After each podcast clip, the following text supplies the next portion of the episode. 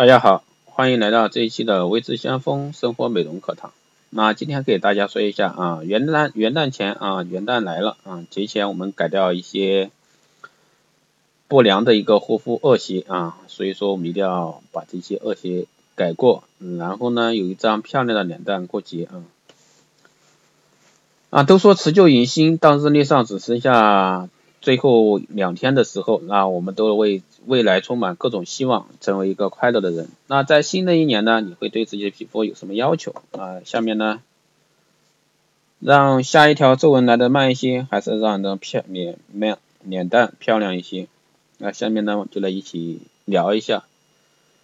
那除了搓澡巾啊，最粗暴的护肤体验应该就是磨砂膏了。尽管说去角质的效果立竿见影，但如今呢用无用武之地啊寥寥无几。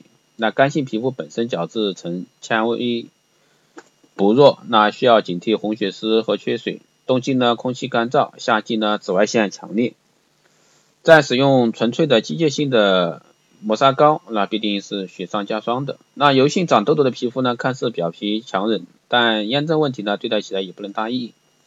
磨砂膏带来的个创伤很容易加剧痘痘的恶化。不管是任何肤质啊，在新的一年你都可以求助面膜，可以用一些化妆啊棉和角质的一个调理类的产品，获得更温和的一个去角质方案。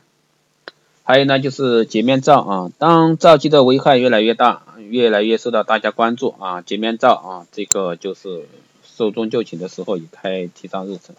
因为过强的一个清洁力对皮肤皮脂膜的损害非常的危害非常大的，洁面皂的负面影响呢也远远高于它的一个护肤效益。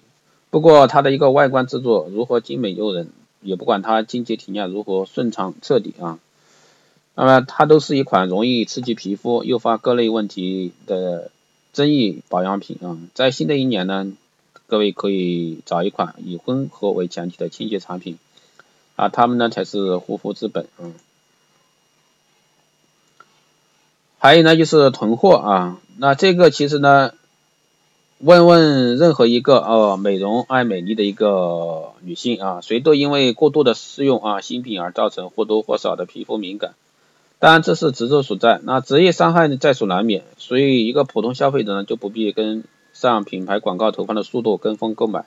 那首先呢，一个产品真正收获实际效果呢，至少需要二十八天，或者说一个多追一个多月左右。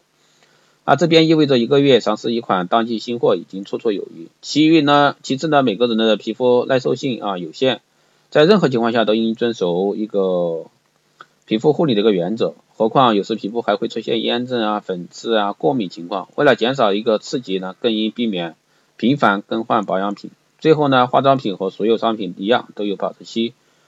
囤积呢，不仅能够不仅不能升值啊，而且不新鲜的产品呢充满隐患。那新一年呢，请买自己需要的，而不是自己想要的。